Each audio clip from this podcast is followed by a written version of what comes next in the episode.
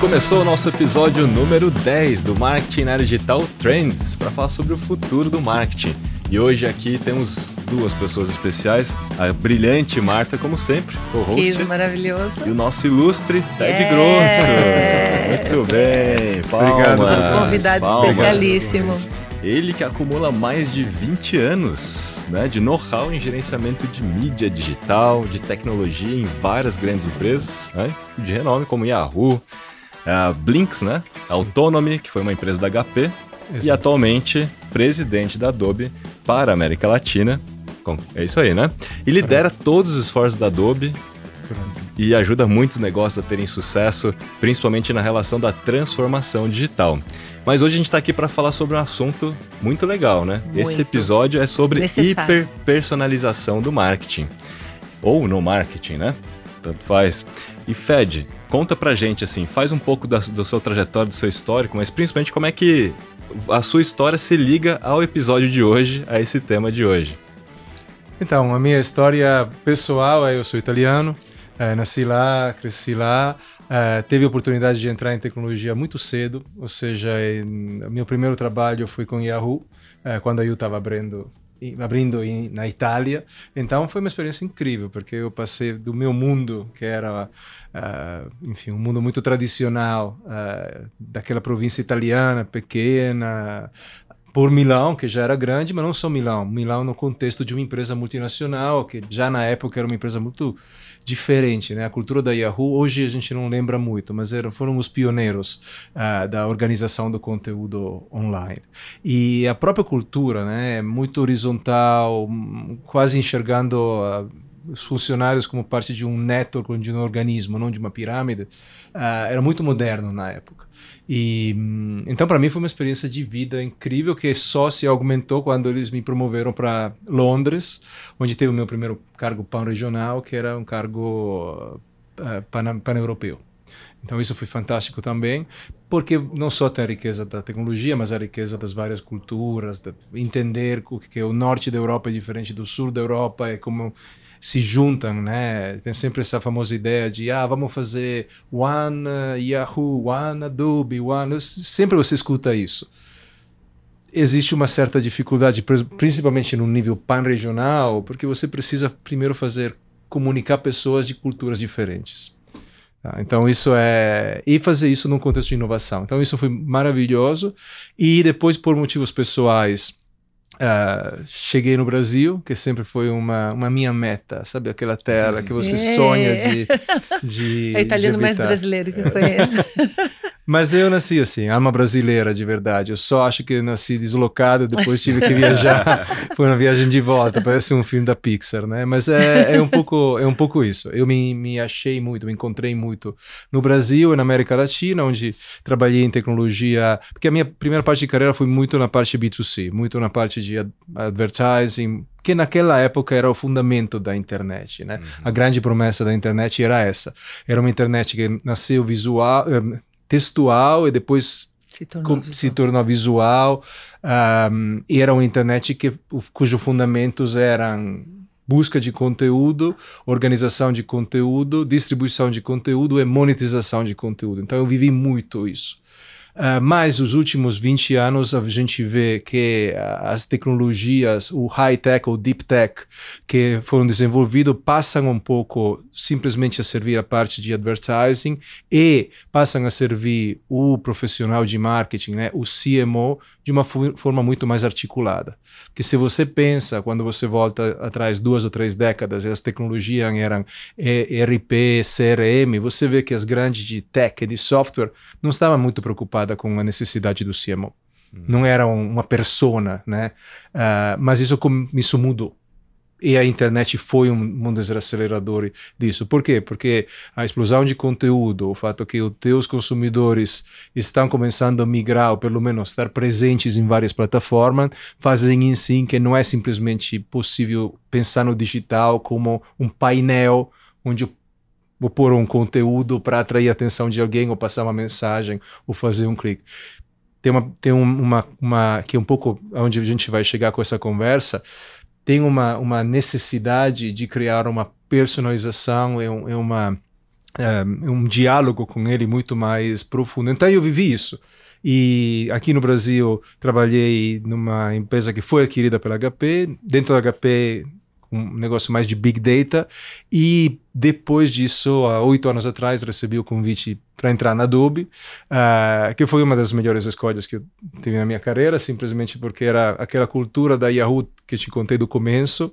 Uh, então, muito, uma cultura muito moderna, mas num contexto que eu acho, a minha experiência pelo menos é mais estruturado, mais organizado. Um dos problemas que eu vivi na Yahoo era que era uma cultura extremamente aberta, mas não dava, era difícil entender os boundaries, né? Como é que a gente organiza isso? Uhum. Esse caos criativo chega um momento que você precisa organizá-lo para escalar, senão não escala. E, e, a Adobe tem essa característica de deixar muita liberdade aos funcionários de criar, mas ao mesmo tempo dar um frame, porque senão você não consegue gerenciar 23 mil funcionários em todos os países do mundo e com várias linhas de negócios. Então, é assim, eu cheguei aqui por, por paixão pessoal, o Brasil foi extremamente generoso comigo nas amizades e na minha vida pessoal e profissional, e me sinto um, um filho adotivo do Brasil em, muito, em muito sentido. Então, não tenho, costumo dizer que eu não tenho prazo de validade. uh, cheguei aqui há 13 anos, eu fico feliz se alguém me fala, vai ser os próximos 20 anos aqui, eu tô, tô, tô muito bem. Muito legal, bom. legal. Bom, deixa eu comentar uma coisa, né? Que a maioria, assim, se lembra ou pensa na Adobe, pensa nas coisas mais óbvias, né, Fed? Photoshop, pensa nas coisas de criação, né? Mas eu sou um pouquinho mais antigo. Eu lembro até da Macromedia, quando a Adobe Isso, comprou é, Macromedia, né? Flash, né? Isso. Dreamweaver, né? E assim vai. Mas hoje, a Adobe é uma, é uma coisa muito maior do que isso, obviamente, né? E olhando até pelo ponto de vista de marketing, automação de marketing, né? Como você falou de advertising, tudo, conta um pouco assim, né? Hoje, como é que é a sua visão, né, como Adobe, de uhum. todo esse universo e como que isso se relaciona com essa tendência, né? E por que, que é a tendência hiperpersonalização do marketing? É uma excelente pergunta. Eu acho que, bom, primeiro, o contexto é são quatro décadas de Adobe no mercado. E eu acho que teve momentos extraordinários de, de, de, aquisições muito bem sucedidas e de produtos que nas primeiras duas décadas de verdade consolidaram uma posição muito forte de mercado, seja no ambiente criativo, seja no ambiente documental porque também isso. Então, quando a gente olha o que o nosso CEO chama de dinastias de produtos, você tem uma dinastia criativa, uma é, documental e uma que tem muito mais a ver com a organização dos dados e a parte analítica, vamos dizer assim. Um, então, você tem criatividade, tem o fluxo e organização de documentos e tem a parte de experiência, de gerenciamento de experiência. Essas são as, uh, as três.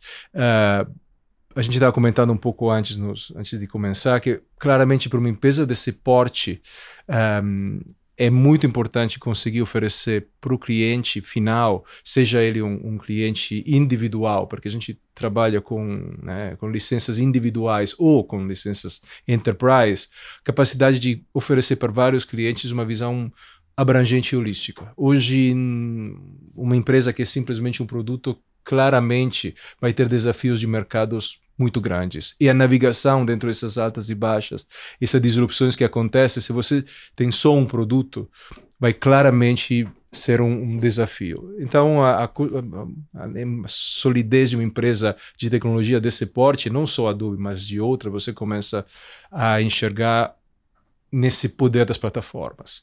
E então os produtos de criatividade geraram a plataforma de criatividade, o Creative Cloud, né, uhum. que não é só InDesign, que não é só Photoshop, mas é a questão de ter uma visão holística. Não só para fomentar a, a, a, criatividade, dando os pincéis de criatividade, mas também porque você precisa criar eficiência. o, o pulo do gato na, na criatividade não é simplesmente te dar na tua mão uma cor, um feature, e também agilizar o teu trabalho. Fazer em si que todas as tarefas que são monótonas, que são chatas, que são aquelas tarefas que você demoraria duas horas para fazer e uma máquina faz em um segundo, aí tem a eficiência. E aí onde, por exemplo, a inteligência artificial vai buscando. Exatamente o mesmo na parte documental. Mesma coisa, uh, se você consegue uh, dar para um escritor de advocacia uma ferramenta que busca aquele documento que você busca no meio de mil em um segundo, em vez de três horas, são três horas que, que contribuem à tua eficiência. E na parte uh, da, da parte que tem mais a ver com a automação de marketing, é uma década que a gente trabalha nisso. É, é, um setor, um segmento que a gente praticamente inventou. Uh, começou, claramente, com, com a grande onda de analytics, mas até aquele ponto, estamos falando de 10 anos, 12 anos atrás, com a aquisição da Omnitor, analytics era visto muito como uma ferramenta não de valor agregado. Era simplesmente, bom, você está fazendo esse tipo de campanha e vou te uhum. dar Relatório. in, relatórios, exatamente. E a gente enxergou essa possibilidade deve ter muito mais que isso, porque à medida que o conteúdo cresce, os dados crescem. E quanto mais dados a gente tem, a gente consegue fazer aquela coisa de artes marciais, que quanto mais forte o coisa eu consigo fazer uma manobra que, que agiliza. Né? Então, as ondas que vêm de, de, de big data e ondas sucessivas que incorporam todo o fenômeno da inteligência artificial se baseiam um pouco nessa, nessa ideia. Né? Explosão de conteúdo igual explosão de dados, explosão de dados dá mais oportunidade para ferramentas de, de inteligência artificial ser aplicadas. Como ser aplicada? Existe um, um espectro inteiro de aplicação. Do momento que você começa a fazer um targeting de um, de um cliente, né, numa base ampla, começa a fazer a targetização, momento que você consegue afunilar um pouco mais essa atenção, te acompanhar na busca de conteúdo, decidir entender que efetivamente você está no momento próximo à compra ou não, uhum. te passar a informação correta e depois te trazer para a última etapa, que é esse clique, onde você compra e, e a tua viagem digital acaba e começa de novo a tua viagem física. Uhum. Essa, é uma, essa é uma forma muito simples de descrever algo que, como sabemos, é muito mais articulado. Onde o físico e o digital se encontram, ou seja, a visão que nasceu 10 anos atrás tive que evoluir muito, porque o nosso mundo evoluiu de uma forma incrível. E a pandemia contribuiu claramente. E Marta, você fala sempre muito bem desse, desse assunto, porque é, é o que está acontecendo. Então, as ferramentas que a gente está descrevendo aqui são ferramentas que justamente auxiliam todo esse processo, automatizam cada ponto que pode ser automatizado e aponta para esse holy grail, uh, para esse santo grau da, da, da hiperpersonalização em escala. Uhum. Ok? Que se a gente, eu aqui só para fecha depois devolvo a bola, mas a, a, se você pensa, comércio começou assim, né? uh, a loja é uma a loja do teu né? bairro, né? Era era uma personalização, uma hiperpersonalização. A pessoa sabia antes de, de você saber que o teu leite ia acabar. Uh, com a mídia de massa, obviamente, isso se perdeu porque era muito mais um negócio de vamos importante que esse produto seja isso. Tem um, vou vou vender em massa, em escala. E agora, graças à tecnologia digital, a grande promessa é eu consigo te dar pelo menos uma experiência, em alguns casos também um produto que é extremamente personalizado. Digo produto físico porque, obviamente, o produto físico tem algumas barreiras de escala infinita, não, não pode uhum. produzir um bilhão de sapatos todos diferentes. Mas a experiência que você tem pode ser diferente, a minha, a tua, a tua. E quando se trata de serviços, aí se abre um pouco o leque de, sim, poder escalar personalizações. Então, só paro para muito Não, bom. esse assunto é fantástico, né? Porque se conecta muito ao livro, inclusive, que a Marta está lançando. É, né? Sobre inteligência artificial. Passei a bola aqui para é, você. que delícia. É livro essa semana, né? Essa então, semana. quando Parabéns. for ao ar isso aqui, obrigada. Inteligência artificial do zero ao metaverso, gente. Olha lá, a gente faz um episódio depois só de inteligência artificial. Não, e, e o quanto que a gente tem falado em vários episódios aqui, Fred, o quanto que o dado, né? A gente fala de dados, o dado é a chave para qualquer coisa, né? Hoje em dia, ele é a chave para a gente poder de fato chegar na personalização, né? Ele é a chave para integração entre plataformas, até Sim. quando a gente fala de metaverso, né? O que se configura como metaverso, né? Se não tiver interoperabilidade, essas integrações, na verdade, vão ser vários silos, né? E não vai que ter não nenhum tipo de. Né? É, Mas uma coisa legal que o Fed fala, que é, às vezes passa despercebido, né? Que a, a grande sacada é em escala. É. Porque, né, hiperpersonalizar, é, se for no analógico, a gente já fazia e é até fácil.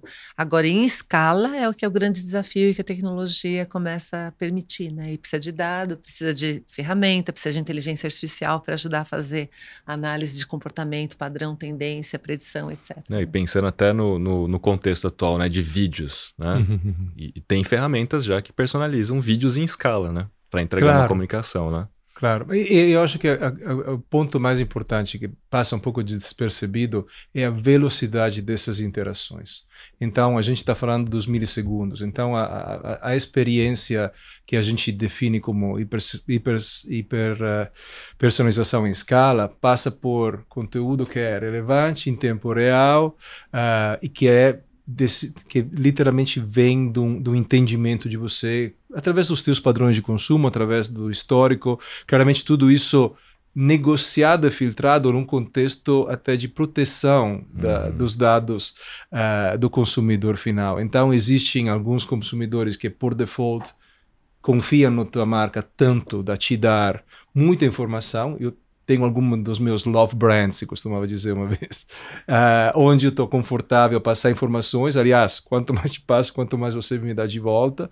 E, e, tem outros contextos onde isso não é possível. E claramente o âmbito até legislativo que a gente está tá enxergando no ao redor do mundo cria algumas definições do que é possível, do que não é possível, de quais são os dados de primeira mão que você tem e pode trabalhar, quais são os dados que você né, o famoso third party uhum. que a gente sempre usou nesse mundo, como é que isso se reconfigura?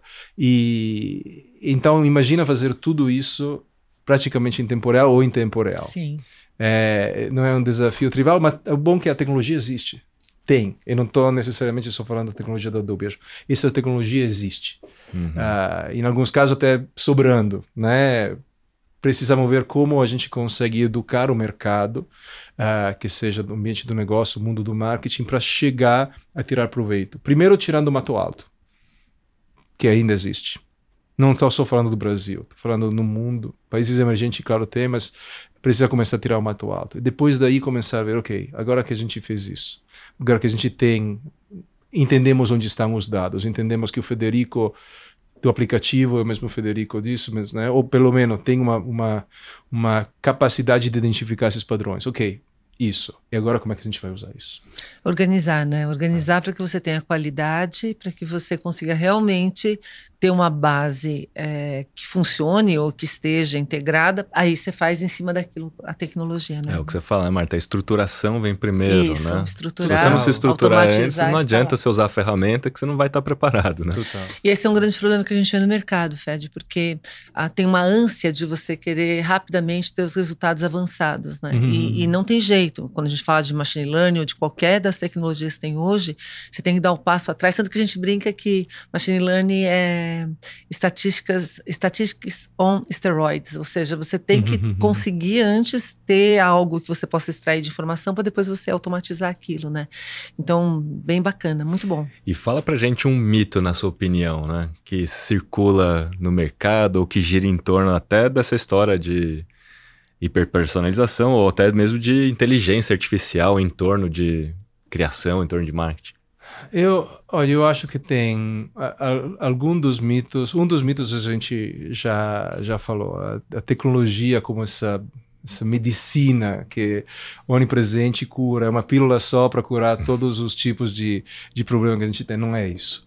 Então, eu acho que o, o Hoje em dia você precisa com certeza fazer um trabalho extremamente bem orquestrado que vem um pouco antes, uh, como a Marta bem sugeriu, e eu iria um pouco ainda um pouco antes daquilo, porque a Marta estava falando de estruturação, eu eu acho que a, a estruturação de mindset que depois influencia a cultura, que depois influencia a estratégia, que depois influencia essa organização, é muito importante. Então, uh, com certeza, o, o, o tema da, da, diversidade, que hoje é muito em pauta, não, na minha visão, não pode ser desconectado com o tema de como é que a gente muda a cultura dentro das empresas. Uhum. E, e para mim não é simplesmente uma coisa bonita de dizer, é, não é também uma coisa fácil de fazer, mas é uma coisa necessária. É, então acho que a primeira coisa a ser modificada, o primeiro, né, se a gente precisa tirar alguma coisa, abater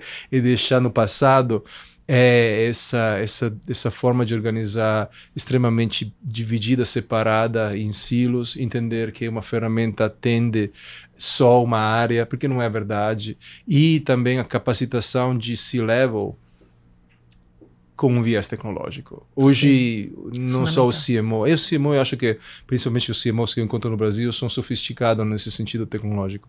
Mas cadê o CFO? Cadê Todos os outros, o, é legal officer e por aí vai. C suite inteira. Né? O C-suite inteira precisa ser coisa. E é outro mito, eu acho que não necessariamente para nossa audiência, mas essa questão que, que a inteligência artificial vai roubar o nosso trabalho. eu acho que, não sei se, se, vocês me dizem se vale a pena de, de falar disso, pode ser que a nossa audiência já esteja livre desse, desse problema. Mas eu acho que existe ainda esse, esse viés. Existe. Uh, e, e, e para mim nasce de uma coisa que é, é até semântica. Quando a gente começa a falar de inteligência artificial ou de realidade aumentada, são palavras que são interessantes porque criam um pouco de choque, mas ao mesmo tempo, na minha visão, inconscientemente te bota um pouco com o pé atrás, porque tem inteligência, ah, essa coisa humana, bonita, artificial. Quem é que associa artificial com alguma coisa boa? Vocês associam? Não é, naturalmente. Não. É, parece que não é natural, portanto, é algo que. É, agora que ele falou, é, é, né, realmente é, tem um problema aí. É realidade virtual. É, realidade é, Aí você vai no virtual, é, aqui não é tão Então, é, são palavras que, que entram no nosso vocabulário com força, né? é. mas tem um, um, uma, um choque, né? Uma, tem tem uma, uma, forma de falar isso mais bonita, mas tem esse, né? Um oxímoro quase, né? Isso, é, que você rejeita sem, sem perceber, instintivamente, né? Tem, porque tem esse choque né, das duas. E a força delas justamente juntam essas duas, então viram muito fortes. Mas eu, a, a, a, gente tem a visão que a tecnologia raramente disrupta dessa forma. O exemplo clássico posso te dar de primeira mão é Photoshop, quando foi lançado há mais de 30 anos atrás, a comunidade criativa estava desesperada. Falando, esses caras vão acabar com a criatividade. Photoshop é ruim. Photoshop vai acabar com a gente. Olha só, né? É. Não sei. O mundo criativo não só não, não encolheu, dele, mas é. explodiu. Hoje você pode ser uma garota no Egito com só acesso a um computador, alguns aplicativos de criatividade. Por sinal, na Adobe tem alguns de graças no, no, no, telefone, você pode fazer a capa de sei lá o que. Adobe Express, né? E vai é. lá. Então, então, com certeza, essa questão da tecnologia como o grande vilão da nossa vida, acho que eu sempre preciso ter uh, muita atenção. Existem riscos, claramente. A gente vê um, um debate que precisa ser ativo. Mas nesse contexto específico de automação de marketing, eu acho que a parte humana, né? a uhum. inteligência humana demonstrou uma certa resiliência em conseguir controlar o que estava o que potencialmente poderia escapar da mão, ou seja, a tua privacidade ser exposta indevidamente e por aí vai. Eu acho que estamos acompanhando esse processo com atenção, mas sim, não vai ser um robô que vai é, necessariamente tirar o teu trabalho, a menos que o teu trabalho não seja tão chato que um robô pode ser treinado a fazer. Eu falo isso às vezes, eu falo que a gente tem, ok, eu entendo que tem pessoas que dependem do trabalho repetitivo, até do braçal mesmo, mas você não deveria querer fazer isso, né? A gente deveria gostar que uma máquina faz e você querer fazer alguma coisa que foi mais é, feita para ser humano, mais adequada para o nosso tipo de atuação, né? Muito bom. Mas é, muitas vezes você falou, né? A inteligência artificial, ela, ela, ela ajuda né, o ser humano, né? É, esse é o, é o ideal, né? Ampliação, é. Na realidade, toda a tecnologia, né? Se a gente for olhar ao longo da nossa história, a tecnologia ela veio para ampliar a gente, para enxergar mais longe, para andar mais rápido, para voar, que a gente não conseguia voar. E aí, quando a gente começa a perder esse foco ou, ou perder a mão da tecnologia, não consegue acompanhar o ritmo dela, por isso que eu falo, para a tecnologia ser boa, a gente tem que acompanhar e saber usar, né? Aí dá certo. Exatamente. Muito bom. E na sua opinião, Fed, quais são as maiores oportunidades para quem muda o mindset, para quem corta o mato alto, começa a se estruturar e começa realmente a vivenciar uhum. essa, esse, esse, conjunto né, do que a gente está falando aqui. Quais são as principais Perfeito. oportunidades né, e benefícios, na sua opinião? Olha, assim, de cara, eu vou te dizer, é, o, principalmente quando a gente olha o mercado, o mercado emergente, como a gente considera, em tecnologia pelo menos, os mercados latino-americanos, é, quase nada foi feito. Tá? Se você entra hoje no digital, tem ainda para construir. É, tipo, São Paulo em 1920. Você uhum. chega em São Paulo em 1920 e fala: Nossa, incrível, olha o que tem aqui. Uh, tem, tem um. Tem, para chegar em 2022 ainda. É. Entendeu? Uh, porque eu acho que existe muita eficiência que pode ser trazida. Acho que uh, o bom e o desafiador é que a gente lidera, principalmente no Brasil, com um consumidor que é extremamente empoderado altamente digital, extremamente curioso, com um, um, acesso à tecnologia que não é comum de outros países e com uma vontade de participar, de criar, de comunicar, que também, essa é a minha observação antropológica como eu, Sim. como italiano que vive aqui há 13 anos, é, é tem muita pouca comparação uh, no, no, nos mercados onde eu opero. Então, acho que isso facilita porque você tem uma base de potenciais consumidores com quem ter um diálogo digital sofisticado, mas ao mesmo tempo você precisa saber ter esse diálogo sofisticado. Precisa não só ter as ferramentas, mas também as estratégias para engajar no momento certo, para hiperpersonalizar. Senão é muito fácil. A, a régua da experiência digital já está uhum. formada no Brasil e vem dos aplicativos, vem de serviços digitais que nasceram digitais, sejam eles financeiro, de transporte, mas é aquilo. Tá? Então, o aplicativo não, não pode dar um pane, não pode não funcionar, não pode uhum. ficar fora do ar, né? Porque você, como depende usuário, disso sabe já. disso, depende é. disso. Agora, se a marca, que é a marca que eu tenho como love brand, começa a falhar naquilo, fala, tem uma expectativa instaurada, né? Muito Já existe um, um, mínimo que se espera. Então, se você não atende aquilo, você acaba não, não, tendo resultado, né? Não, uma observação muito legal que o Fed fez é sobre, né, da visão antropológica, né, do brasileiro. E que, que inclusive, está muito mais uh, disposto a dar dados em troca de personalização. Né? Claro. Eu, já, eu já vi várias pesquisas que mostram isso, que a gente está muito mais disposto a aceitar, né?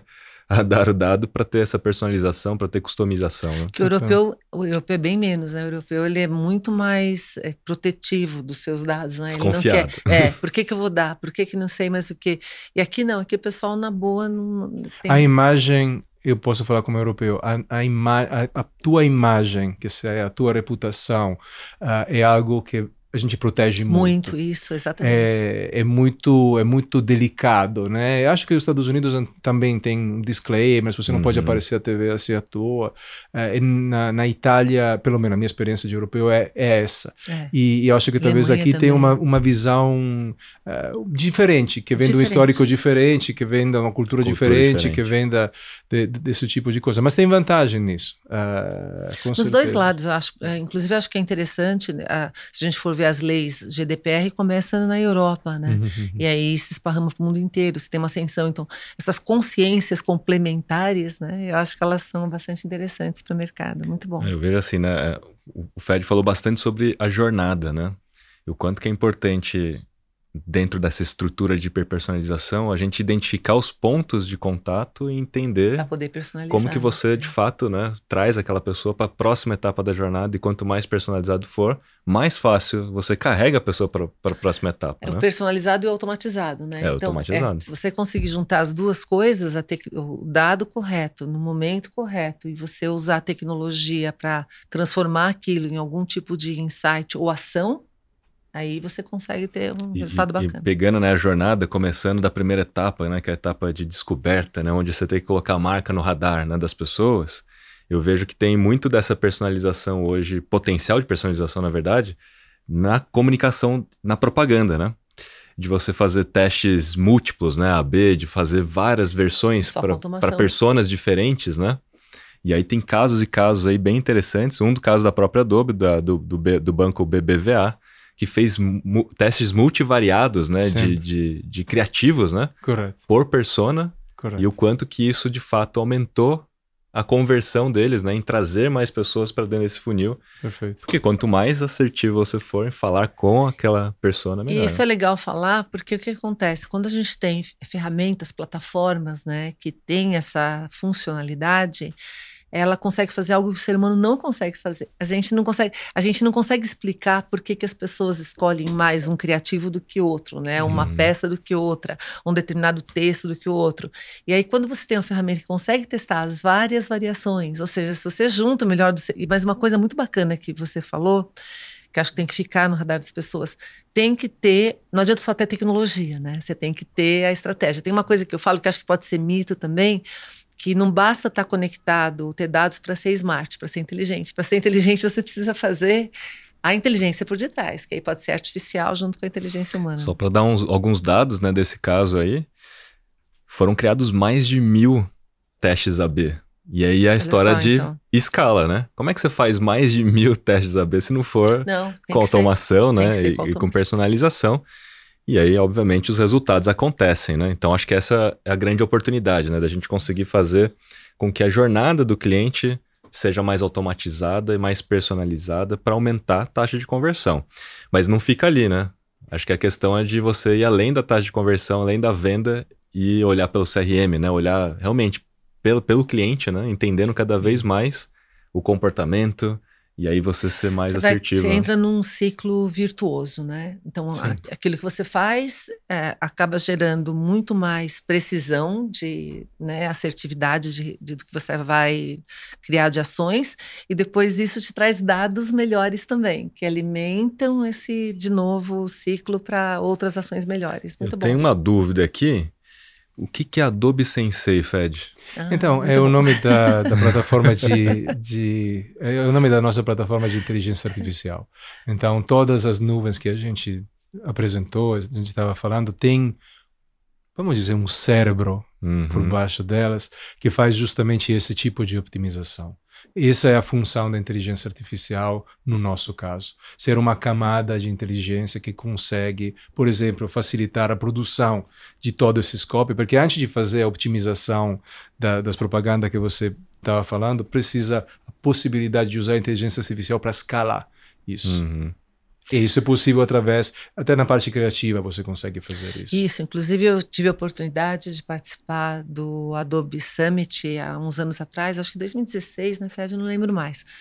É incrível evento, depois a gente vai falar dele, mas eu vi uh, no palco. Foi sensacional. Por exemplo, você pega uma imagem, porque não é só usar a inteligência artificial, que a gente está falando aqui de entender a jornada, dados do cliente para personalizar, mas para o designer, para quem está criando, Imagina que você tem uma foto. Quantos, nós, quantos nós já passamos por isso, né? A gente cria conteúdo para redes todo, todo, toda hora. E aí você queria que aquela foto fosse no amanhecer, ou no entardecer, ou que estivesse uhum. com o céu azul. E não é que a plataforma corrige a cor do céu. Imagina que você corrigiu a luz, ele corrige o tom da casa, do mato, do, de tudo que está em volta.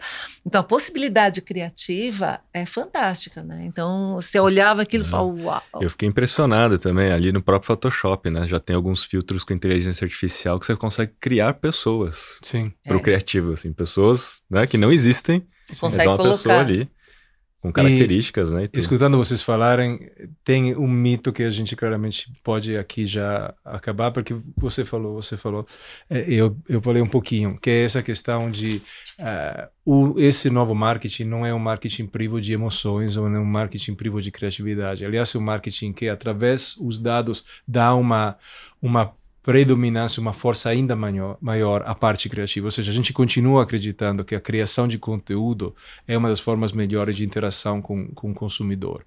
Mas isso claramente não é então a gente não está perdendo a parte emocional criativa, não estamos passando por uma robotização de, de, de, de simplesmente um texto, vamos ver, até criar. A gente sabe que tem uma função ainda muito importante do marketing nesse sentido. Simplesmente precisa estar em um contexto e com ferramentas que são diferentes. Mas esse trabalho inicial de uma marca te seduzir, capturar a tua atenção, criar um elo de confiança ou, ou de te dar algum valor agregado só porque você se associa a essa marca, isso não, não mudou uh, muito. Mudaram as formas de, que a gente tem de fazer. E dando isso. mais poder, né, Fed? Você pensar que a plataforma te dá os insights do que que seu público quer. E aí você tem o um recurso para criar da maneira que é mais atrativa, ainda testar várias possibilidades. Uhum. Aí a gente consegue realmente ir para um outro patamar de precisão, outro patamar de riqueza, né? E aí que eu acho que entra a hiperpersonalização em, em, em toda Sim. a jornada, em toda a escala. Não, e, e olhando do, agora do ponto de vista contrário, né? Quais são, na, na, na sua opinião, as ameaças de você ir para esse caminho de hiperpersonalização? Acho que pode ser até uma das ameaças, né? de você começar a ser uhum. frio na comunicação, né? Claro. De tentar automatizar muito e você perder essa, essa emoção, né? É, de não, é uma... não saber, talvez, né, utilizar a ferramenta. Mas o que mais você enxerga é, de ameaças aí? Eu acho que como consumidor, sempre eu estou falando agora do lado consumidor, eu uhum. como consumidor. Eu acho que você sempre tem um pouco a gente falou um pouquinho, mas esse desafio de ser presente, mas não ser intrusivo, ser uhum. presente, mas não ser uh, né, overstate your welcome, ser ser uh, ser um ser extrovertido sem ser creepy. Uh, eu acho que é um pouco uma forma de, de dizer. Eu acho que isso continua sendo. Eu acho que não é só um desafio do, do marketing digital. É um desafio uh, do marketing como um todo hoje em dia, porque os canais que as pessoas têm para me acessar são múltiplos. Uhum. E de, posso dizer que as best practices, eu acho talvez um pouco menos no digital, um pouco mais no humano, né? Quando você começa a receber aquele e-mail que você não pediu, que não se sabe por que aquele e-mail, o teu uhum. e-mail está aí, alguém que te fala, olha, eu sei o que você precisa, precisamos sentar meia hora, depois você não responde porque tem 400 desses e-mails, um dia depois fala, olha, mas você não me respondeu, três dias depois de novo, mas o tom começa a subir, fala, agora essa é a última vez que eu te mandar um e-mail. É uma ameaça já, virou uma ameaça. Eu não, ameaça, eu não te pedi de mandar um e-mail. Vou te tirar da minha base. Eu te pedi, eu, eu, com todo carinho. Eu sou uma pessoa do bem. A, a, a Marta Muito. sabe, mas, mas na sexta-feira à noite você me manda o um WhatsApp de um telefone que eu não conheço e no sábado de manhã fala: Ah, então você não viu, mas se enfia de fede, você. Fala, cara. Não tá, essa relação não começou bem, né? E eu, eu vejo isso. As marcas ainda fazem isso. E talvez tenha. Eu tenho muito carinho para essas startups, eu ajudo a Endeavor, tenho uma grande paixão, paixão por isso. Mas eu, se eu pudesse falar para CMOs de startups, cuidem muito dessas ações de chamada de BDR, de, de marketing não solicitado, porque é um, é um tiro no pé. Uh, então, de novo, eu acho que essa, essa coisa de invadir muito um espaço onde você não é convidado, para mim é um dos piores perigos de backlash. E claramente tudo precisa ser feito sempre com um olho muito claro qual é a legislação daquele país, como é que isso impacta. Tem, um, tem uma questão reputacional muito forte, uh, mas acho que isso são. Eu, a única coisa que te vou dizer, eu acho que a gente está um pouco longe disso, porque a hiperpersonalização, embora seja difícil, uh, não é não é o comum do mercado, é. não é ainda a média. Acho que todo mundo está olhando para isso como a próxima a próxima fronteira, mas é importante. É, em é. tempo real, no momento, por sinal, a gente fala de tempo real, no momento certo. Isso, tá no momento, né? momento certo. Eu não é. sou o mesmo Federico às 8 da manhã, e Marta, você não é a mesma Marta às meio-dia, três da noite, é, no final de semana. É Temos um mindset diferente. Eu posso receber a coisa mais fofa do mundo, o vídeo mais emocionante do mundo, mas se eu tô pulando, como tava aqui, chegando aqui, tá chovendo, tô Isso, correndo, plim, plim, agenda. Fala, cara, bonito, check. Tchau. Né? Recebo no momento onde eu tô pro, aberto a esse tipo de experiência, porque o meu comportamento de navegação deixa entender que estou mais tranquilo pode ser que o impacto seja 10 vezes maior com o mesmo conteúdo emocional. Na hora uhum, certa, né? Na hora certa. Eu brinco que é assim, quando a gente fala de tecnologia, é, não é tudo que você pode que você deve.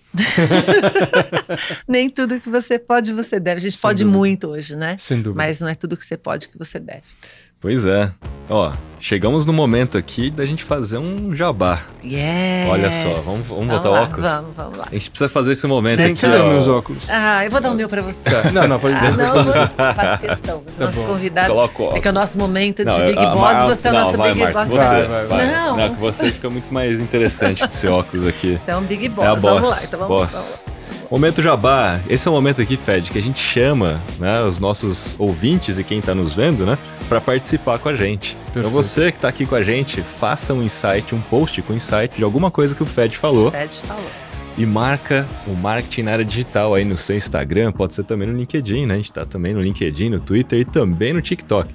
Então pode marcar a gente e aí você vai estar tá recebendo um benefício exclusivo aqui nosso, que vai ser um link do Adobe Summit. Adobe, Conta aí, Fed. Conta aí, Fed. Adobe, mas antes do Fed falar, gente, eu já tive no Adobe Summit. Pensa num evento incrível. E aí, o conteúdo incrível, organização incrível, cenografia incrível, foi uma experiência incrível. e aí, imagina ter tudo isso. Esse ano já, já aconteceu agora em março, não foi? E aí tá todo o conteúdo online e o Fed vai dar o link pra gente. Conta pra gente, Fed, como. Ah, eu acho que, enfim, é, faz parte da nossa tradição. É, é leadership. Quando você tem uma responsabilidade de ter iniciado algumas categorias, assim como a gente fez na parte documental e criativa, a gente faz na parte de, de marketing, de automação, a gente tem a responsabilidade também de, de produzir e fomentar conteúdo para a educação do mercado. O Adobe Summit é um evento que acontecia em Vegas com uma cadência anual, com mais de 20 mil uh, participantes, e é sempre um headline, você deve lembrar, Marta, não sei se você foi no ano do Robert Redford, do, do Tarantino, do George Clooney, mas enfim, era, um, era, era conteúdo de altíssimo nível do ponto de vista criativo e um tudo. conteúdo Gosling. técnico. Eu fui no ano do Gosling. Do Gosling, ah, tudo bem, então funciona. La La Land. Uh, e eu, era o ano do La La Land. E, e, e, conteúdo muito profundo. Então a gente pode Isso. passar esse, Isso esse link onde você vai ver por exemplo, no tema de hiperpersonalização, palestras extremamente sofisticadas e dedicadas a esse, a esse conteúdo. Sim, conteúdo vale, de altíssimo vale muito valor. Né? Vale muito a pena. Disponível para vale você que fizer o um insight. Então a gente vai mandar o link diretamente para você no seu inbox. E olha só, e tem mais um ponto aí, né, para lembrar sempre que é. quem fizer insight de todos os episódios, fala aí, Marta, tá concorrendo o quê? Concorre a um NFT do Trends Marketing na Era Digital. Ou seja, todo episódio você tem algo maravilhoso que nem o Adobe Summit, né, que nem a gente está falando aqui agora. E além disso, quem fizer em todos, no final concorre a um NFT. Lembrando assim, né, são 100 NFTs. 50 a gente, já foram embora. A gente lançou né, em comemoração o livro do Marketing Digital Inclusive, o Fed tem. E o Fed já tem o dele. então, assim, já, já se valorizou em 100 só vezes. Só de o Fed ter, gente, vocês não sabem o que esse homem é.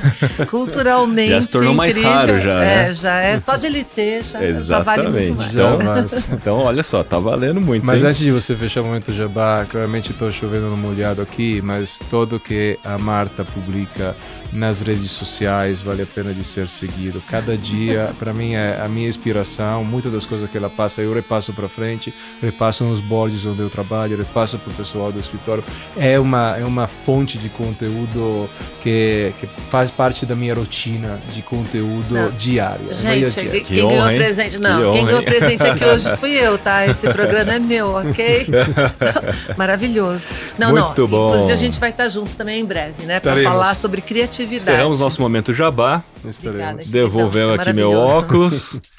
É isso Obrigado. aí, agora a gente vai para o nosso último bloco, na verdade, o nosso segundo bloco, e último bloco, um bloco um é pouco mais é. tranquilo, é. lúdico aqui, onde a gente vai falar de filmes, séries ou indicações de livros. Opa! Né?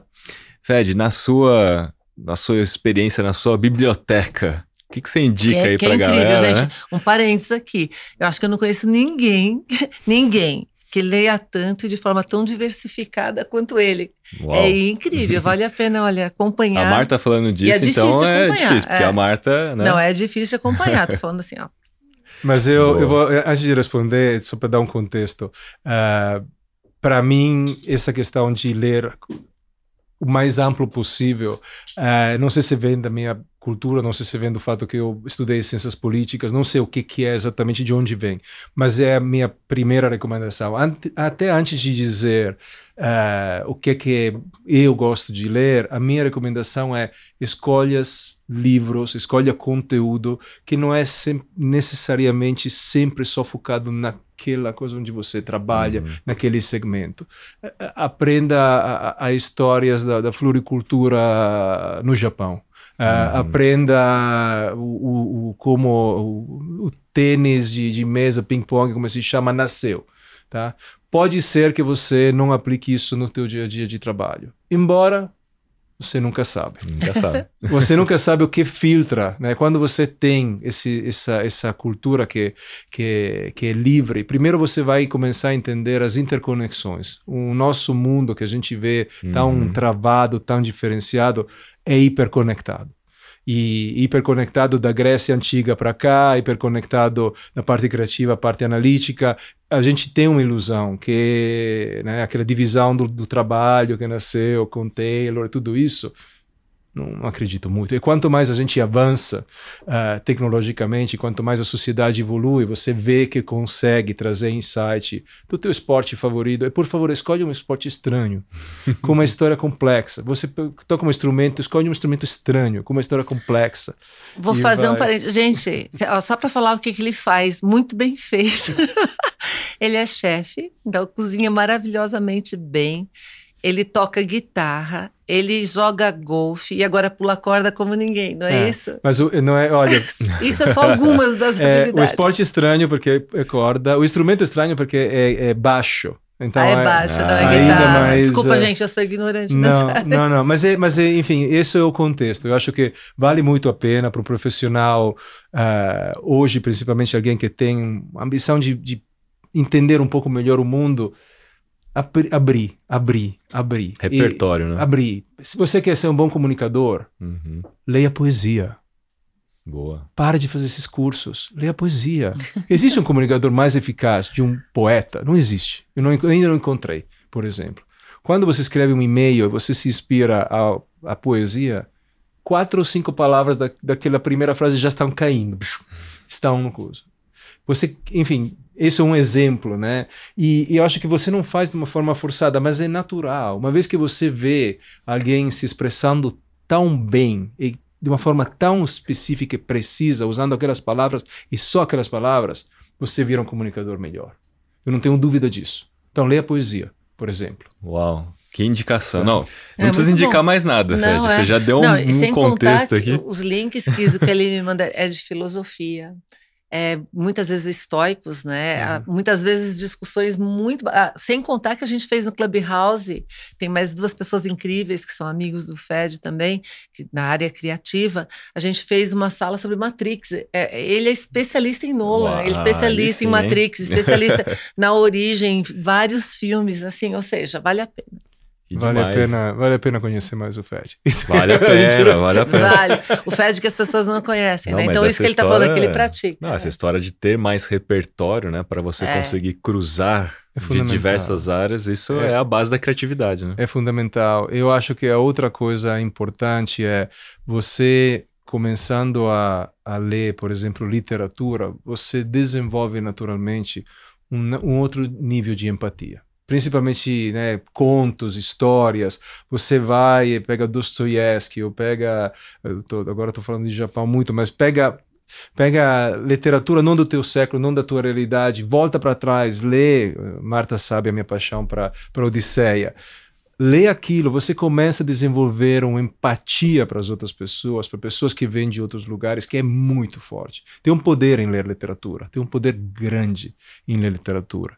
Então, acho que esse é um pouco meu. Em fora dos títulos, a gente pode falar de algum livro, mas acho que a diretriz é um pouco. E a última coisa, Marta sabe que eu falo sempre disso, é é o melhor investimento que você possa fazer, fora o teu NFT, que com certeza vai bombar. Mas tirando o NFT, NFT, é o melhor investimento, porque um livro custa 40 reais, 50 Sim, reais, é 100 reais. Se você abre aquele livro, tem um insight só, pega um, um uhum. insight que dá uma corrigida no teu caminho, aquele livro se pagou Nossa. dez vezes. Dez vezes. E então é a minha paixão para literatura, ou para leitura, né? Na forma mais ampla possível, nasce justamente dessa. É uma crença. E eu vou te dizer, para mim, funciona muito bem. Não, agora funciona eu vou fazer uma pergunta bem. diferente, então. Tá bom. O que, que você está lendo agora? O que que eu estou lendo Nossa, agora? Eu que estou lendo. Então, só para te dar uma ideia, eu estou lendo a biografia de um uh, músico que se chama Scott LaFaro.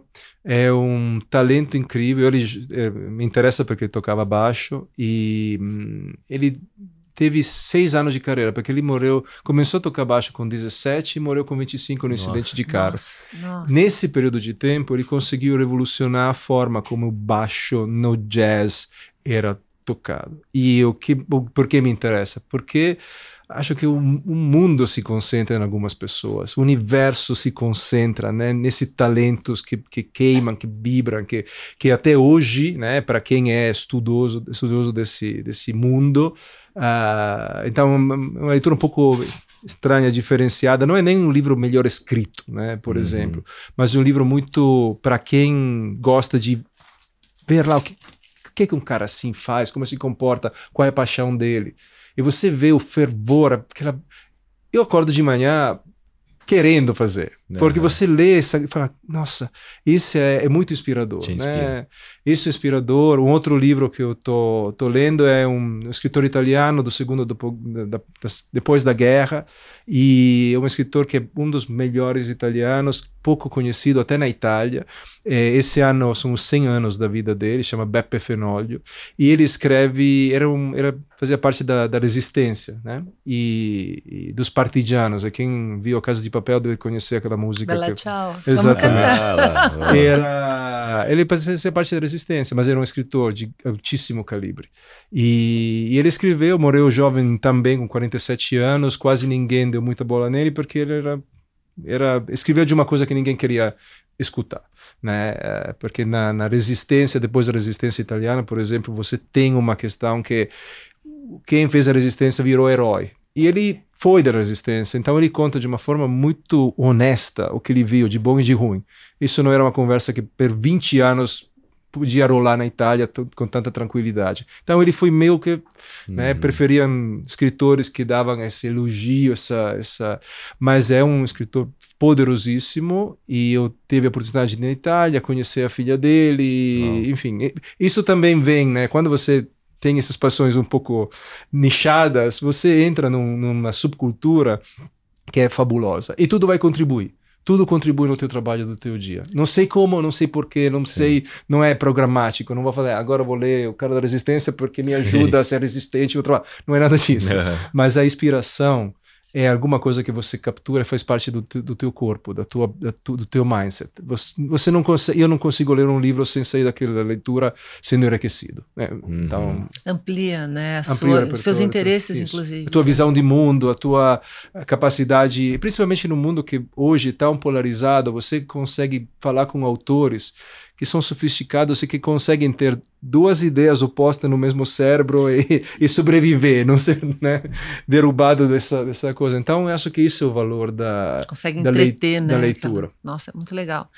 E o Fed também teve na Expo de Dubai, que foi a ah, última foi Expo. Fomos. Que a gente é, Fomos. que também foi bem, bem bacana em termos de ver. E é legal que você vê a, o que ele viu, como, como enxerga, né? Eu fui também, vi outras uh, nuances, e aí quando você junta pessoas que têm backgrounds diferentes e uhum. que conversam, fica incrível, né? Porque a gente a consegue é trocar. Incrível, é. né? Na próxima Expo, próxima Expo, todos nós, a gente, ó, quem quiser ir, todos nós. Isso, exatamente. 2025. A gente vai 2025. Ela já vendeu essa viagem já pra mim, né? Falou assim, ó, 2025 a gente, a gente tem que ir. Precisa. Ficar... E um precisa, mês, não é? A gente tava falando precisa. isso outro dia que tem que ficar um mês para poder fazer. Precisa fazer. É uma experiência transformadora, eu acho. É. Principalmente no momento onde você vê o planeta tão né, dividido, uma visão que depois da globalização está talvez apontando para uma regionalização, até uma visão de país, você do nada começa a andar, são 191 países mostrando o melhor que eles têm de cultura, de gastronomia,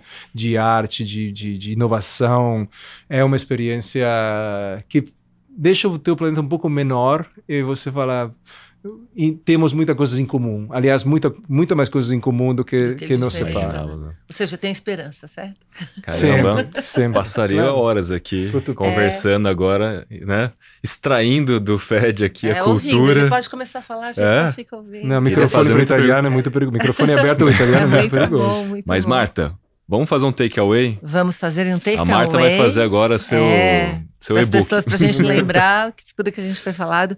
Hoje a gente teve o prazer de ter aqui o Fed Grosso, que eu tenho o prazer e privilégio de chamar de amigo também, falando sobre hiperpersonalização. Ele é CEO da Adobe e a gente é o italiano mais brasileiro, né? Ele contou da paixão dele no Brasil e desde o começo da carreira tem uma característica bem interessante que ele já começa integrando culturas, né? Desde o começo, indo para Londres, juntando a visão entre Itália e Londres, começo da internet, a horizontal horizontalização disso tudo. Está ah, oito anos na Adobe.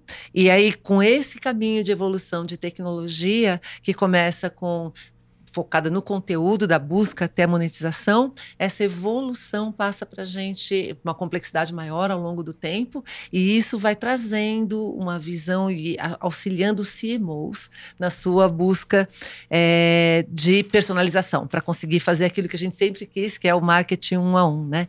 Então, nessas quatro décadas de Adobe, as duas primeiras décadas foram focadas em criatividade documental, né? então, ou seja, uma onda criativa e uma onda ou pilar pilares documentais, e aí, ao longo do tempo, ela veio para outros pilares que estão mais ligados com é, experiência, né? Então, dados e analytics para trazer experiência. No início, e uma visão mais holística. No início, era dados mais crus para dar relatório, reporte, e aí os dados foram se transformando em instrumentos de insight ao longo da jornada. É, essa explosão de conteúdo, explosão de dados, trouxe oportunidades para a inteligência artificial, que ajuda no processo de hiperpersonalização, desde que você consiga utilizar essas ferramentas. E aí, a grande sacada que o FED falou, que não é só a hiperpersonalização. Isso a gente já faz há um tempão, mas fazia de forma devagar, um a um, no analógico e no digital dá para fazer hiperpersonalização em escala, com velocidade, com timing específico, né? com relevância, tempo real e protegendo os dados também. Mitos, ele trouxe três mitos para gente. O primeiro deles é que tecnologia não é panaceia, né? resolve todos os problemas uma única tecnologia, precisa orquestrar mindset, precisa orquestrar cultura por detrás disso. Segundo mito, que tecnologia também não é o vilão, não vai roubar o trabalho de todo mundo, que a tecnologia vem para ajudar, desde que ela saiba se, saiba se utilizar. E o terceiro mito, que ele trouxe um pouquinho depois, que não é o fim, fim da criatividade, né? não é o fim da parte humana no processo. Na realidade, acontece o contrário. Quanto mais tecnologia você tem trazendo essas, essas uh, possibilidades de conexão, você fica muito mais criativo. Né? E a gente falou um pouquinho do Sensei uns minutinhos depois, que é a base, a estrutura de inteligência artificial, machine learning da Adobe, que está por detrás da personalização dos conteúdos para o designer, como também da orquestração de toda a jornada ou de, todo, de todos os momentos de contato. Oportunidade, é, tem muito mercado ainda, então essa é a primeira oportunidade, ainda foi feito pouca coisa, e especialmente no Brasil, o nosso consumidor, ele é antenado, ele já tem um alto grau de expectativa, ele sabe usar o digital. Quer participar então, mais, Quer né? participar, participativo. Então a gente tem a fome com vontade de comer, né? Então tem bastante mercado e tem bastante tecnologia para isso e tem muito ainda para ser feito. Ah, aí a gente falou de alguns cases. Ameaça. Ameaça é, eu adorei o que ele falou, que é extrovertido sem ser creepy. é, é, fantástico. Ou seja, nem tudo que a gente pode, a gente deve, né? Então, estar presente, mas no ser intrusivo, é, isso pode ser backlash para quem não sabe utilizar, é, usar as boas práticas de relacionamento, entender o time de cada um. Então, é basicamente isso. E no momento certo, né? No momento e certo. No momento timing certo. adequado para que você possa fazer. A, a, ou seja, não somos uma pessoa, nós estamos uma pessoa em cada momento da nossa vida. Perfeito. E aí é bem diferente a forma como a gente reage. Ah, de uh, presente aqui o link do Adobe Summit. Pode confiar em mim, vale a pena assistir as palestras do Adobe Summit. Então, marca o FED aí, uma coisa incrível que ele falou. Ó, pode marcar extrovertido sem ser creepy, que isso foi fantástico, muito legal. Na parte de dicas de filmes e séries, todos, gente, abrir a cabeça, a dica incrível dele é a literatura, navegar pela literatura, não só nos conteúdos técnicos, traz uma experiência, visão, interesses, ampliação de possibilidades. Livro é o melhor investimento, concordo um milhão de por cento. E foi isso. Maravilhoso. Uau! Uau! E só isso. Só, só isso, isso, apenas Fantástico. isso. E a gente ficaria o resto da vida ouvindo ele falar. é isso aí. Fantástico, Fed. Foi uma honra Não, inenarrável ter você aqui. Mesmo. Obrigado honra, pelo convite. Maravilhoso. Obrigado super obrigada. seu, é. né, o seu sua experiência, né? E é, é uma inspiração, né? Uma inspiração. Muito bom. Você também, Marta. Marta. Né? Marta também, Marta. obviamente. Sou um privilegiado isso. de ter a Marta aqui sempre comigo. E é isso aí, gente. Esse foi o nosso episódio número 10. E fica antenado que a gente tem muita coisa pela frente. Vemos vocês no próximo episódio. Valeu, Até mais. pessoal. Valeu.